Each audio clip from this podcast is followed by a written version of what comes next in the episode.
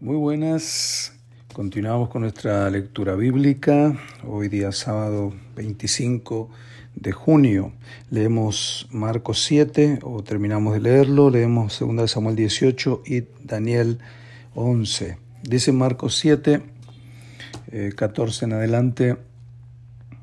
Y llamando así a toda la multitud les dijo, oídme todos y entended, nada hay fuera del hombre que entre en él que pueda contaminar, pero lo que sale de él, eso es lo que contamina al hombre. Y si alguno tiene oídos para oír, oiga. Cuando se alejó de la multitud y entró en casa, le preguntaron a sus discípulos sobre la parábola. Él les dijo, ¿también vosotros estáis así sin entendimiento? ¿No entendéis que todo lo de afuera que entra en el hombre no le puede contaminar porque no entra en su corazón sino en el vientre y sale a la letrina? Esto decía haciendo limpios todos los alimentos, pero decía que lo que del hombre sale, eso contamina al hombre, porque de dentro del corazón de los hombres salen los malos pensamientos, los adulterios, las fornicaciones, los homicidios, los hurtos, las avaricias, las maldades, el engaño, la lascivia, la envidia, la maledicencia, la soberbia la insensatez. Todas estas maldades de dentro salen y contaminan al hombre. Levantándose de allí, se fue a la región de Tiro y Sidón y entrando en una casa no quiso que nadie lo supiese, pero no pudo esconderse, porque una mujer cuya hija tenía un espíritu inmundo, luego que oyó de él, vino y se postró a sus pies. La mujer era griega y sirofenicia de nación, y le rogaba que echase fuera de su hija al demonio. Pero Jesús le dijo, deja primero que se sacien los hijos, porque no está bien tomar el pan de los hijos y echarlo a los perrillos. Respondió ella y dijo, sí señor, pero aún los perrillos debajo de la mesa comen de la migaja de los hijos. Entonces le dijo, por esta palabra ve, el demonio ha salido de tu hija. Y cuando llegó ella a su casa, halló que el demonio había salido y a la hija acostada en la cama. Volviendo a salir de la región de Tiro, vino por Sidón al mar de Galilea, pasando por la región de Decápolis. Y le trajeron un sordo y tartamudo, y le rogaron que le pusiera la mano encima y tomándole aparte de la gente, metió los dedos en, las orejas de él y escupiendo tocó su lengua y levantando los ojos al cielo gimió y dijo, Efata, es decir, sea abierto. Al momento fueron abiertos sus oídos y se desató la ligadura de su lengua y hablaba bien. Y les mandó que no lo dijesen a nadie, pero cuanto más les mandaba, tanto más y más lo divulgaban y en gran manera se maravillaban diciendo, bien lo ha hecho todo, hace a los sordos oír y a los mudos hablar. Ahora vamos al Antiguo Testamento, de Samuel 18. David pues pasó revista al pueblo que tenía consigo y puso sobre ellos jefes de millares y jefes de centenas, y envió David al pueblo una tercera parte bajo el mando de Joab, una tercera parte bajo el mando de Abisai, hijo de Sarbia, hermano de Joab, y una tercera parte al mando de Itaí Geteo. Y dijo el rey al pueblo, yo también saldré con vosotros. Mas el pueblo dijo, no saldrás, porque si nosotros huyéremos, no harán caso de nosotros, y aunque la mitad de nosotros muera, no harán caso de nosotros, mas tú ahora vales tanto como diez mil de nosotros.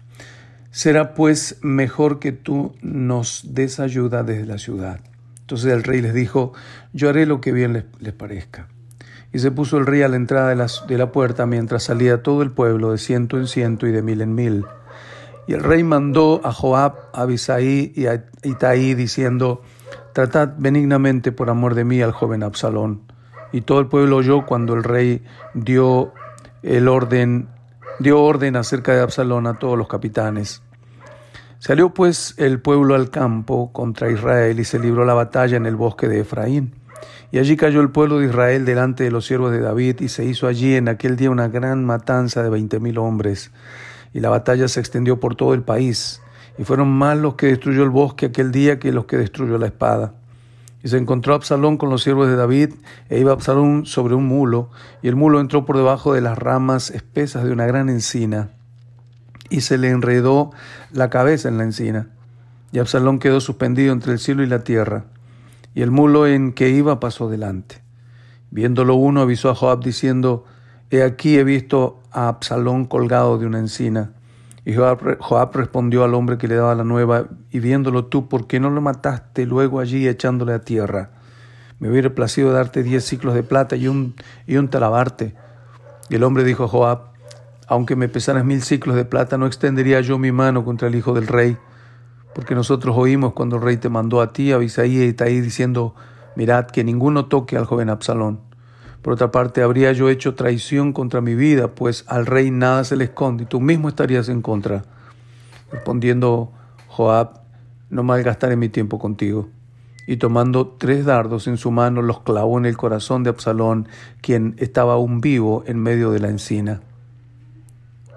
Y diez jóvenes escuderos de Joab rodearon e hirieron a Absalón y acabaron de matarle. Entonces Joab tocó la trompeta y el pueblo se volvió de seguir a Israel porque Joab detuvo al pueblo. Y tomando después a Absalón le echaron en un gran hoyo en el bosque y levantaron sobre él un montón muy grande de piedras y todo Israel huyó cada uno a su tienda.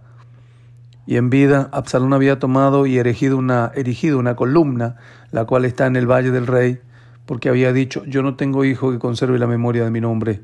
Y llamó a aquella columna por su nombre, y así se ha llamado, columna de Absalón, hasta hoy.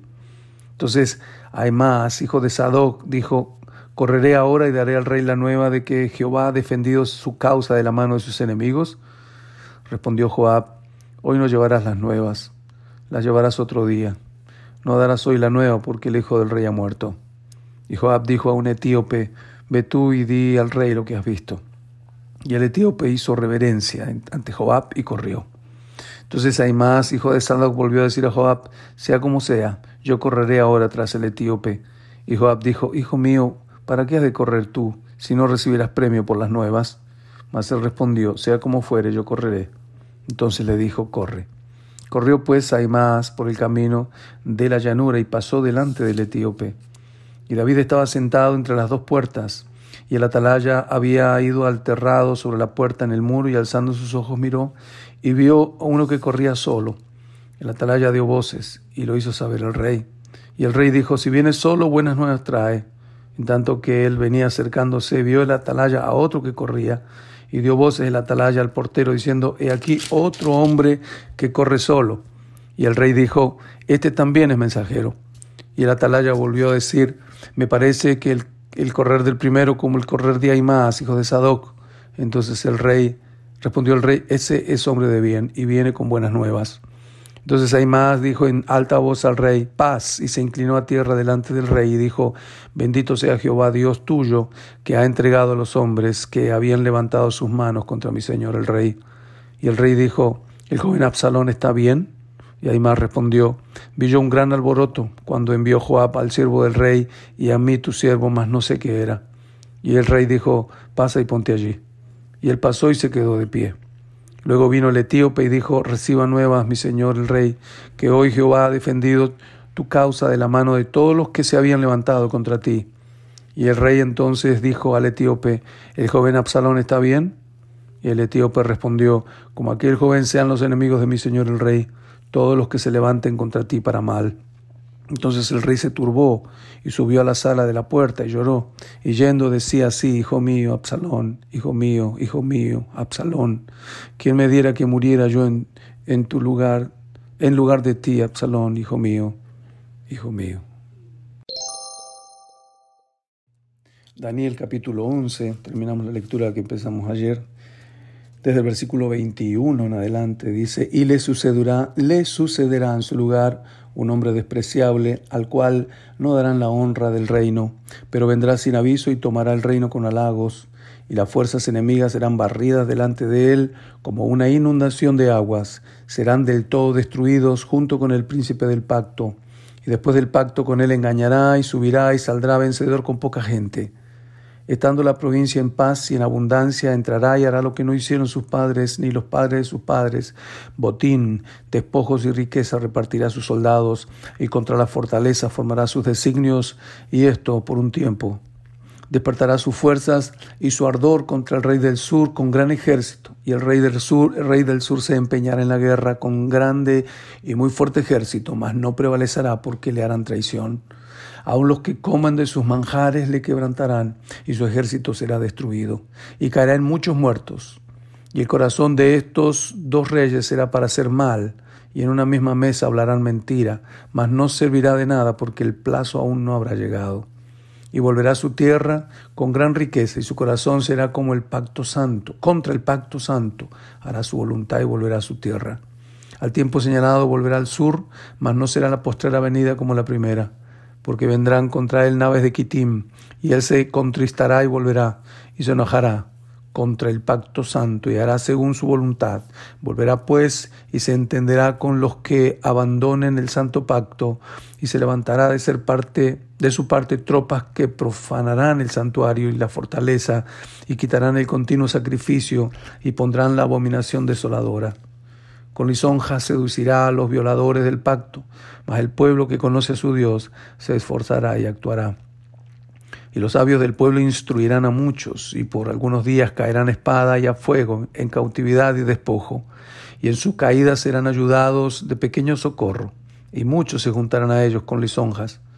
También algunos de los sabios caerán para ser depurados y limpiados y emblanquecidos hasta el tiempo determinado, porque aún para esto hay plazo. Y el rey hará su voluntad y se ensoberbecerá y se engrandecerá sobre todo Dios y contra el Dios de los dioses hablará maravillas y prosperará hasta que sea consumada la ira, porque lo, porque lo determinado se cumplirá. Del Dios de sus padres no hará caso, ni del amor de las mujeres, ni respetará a Dios alguno, porque sobre todo se engrandecerá. Mas honrará en su lugar al Dios de las fortalezas, Dios que sus padres no conocieron, lo honrará con oro y plata, con piedras preciosas y con cosas de gran precio.